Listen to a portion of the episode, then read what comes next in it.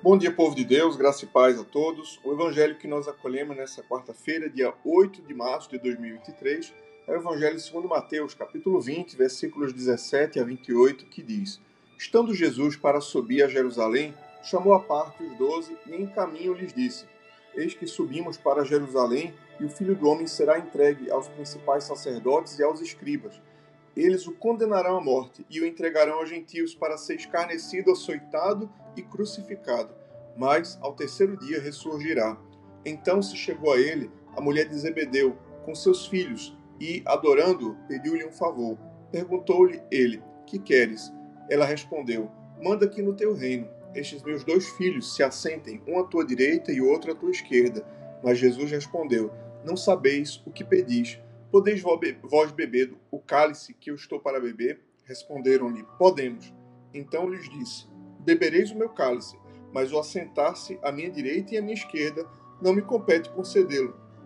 É, porém, para aqueles a quem está preparado por meu Pai. Ora, ouvindo isto, os dez indignaram-se contra os dois irmãos.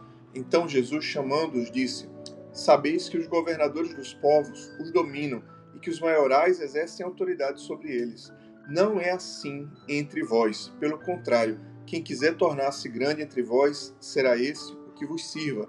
E quem quiser ser o primeiro entre vós, será o vosso servo. Tal como o filho do homem, que não veio para ser servido, mas para servir e dar a sua vida em resgate de muitos. O Evangelho do Senhor, louvado seja o Cristo, que as palavras do Santo Evangelho perdoem nossos pecados e nos conduzam à vida eterna. Querido povo de Deus, o Evangelho de hoje é mais uma daquelas situações em que Jesus fala de coisas elevadíssimas e parece que os discípulos não entenderam muita coisa. Nesse evangelho, o Senhor começa a contar aos discípulos, a revelar tudo o que haveria de acontecer, que ele haveria de ser crucificado, ele, mas haveria de ressuscitar. E então, contando todo o sofrimento que haveria de sofrer aos discípulos, quem sabe como um gesto de misericórdia, porque dentro de pouco tempo os discípulos veriam o seu mestre e senhor preso, açoitado, publicamente humilhado e morto. É, então, como uma forma de que eles pudessem ser encorajados quando tudo acontecesse e não perdessem a fé, Nosso Senhor revela de forma muito especial todos os fatos que haveriam de acontecer. Mas, enquanto ele explica que o amor deve ir às últimas consequências, enquanto ele explica que o seu maior gesto de amor pelos discípulos e por toda a humanidade seria dar a sua própria vida como sacrifício ao Pai. Então, existe um burburinho e uma, a mãe é, dos filhos de Zebedeu, a mãe de Tiago e João, que é Maria Salomé, vai com seus filhos à presença de Jesus e lhe pede um favor que os seus dois filhos, Tiago e João, no reino de Cristo, sejam assentados, um à sua direita e outro à sua esquerda.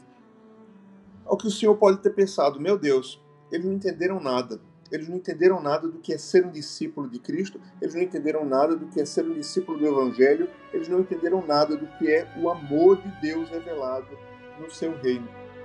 Porque estar num lugar de honra não deve ser uma preocupação do discípulo de Cristo. É, estar, estar numa posição de supremacia, estar acima dos seus pares, não é um, uma situação verdadeira do discípulo de Cristo. Preocupar-se com a sua honra, com a sua posição.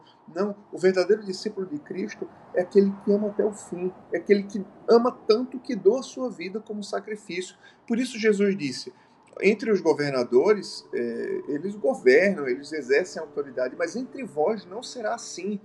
Quem quiser ser grande, que seja o servo. Quem quiser ser o primeiro, que sirva a todos.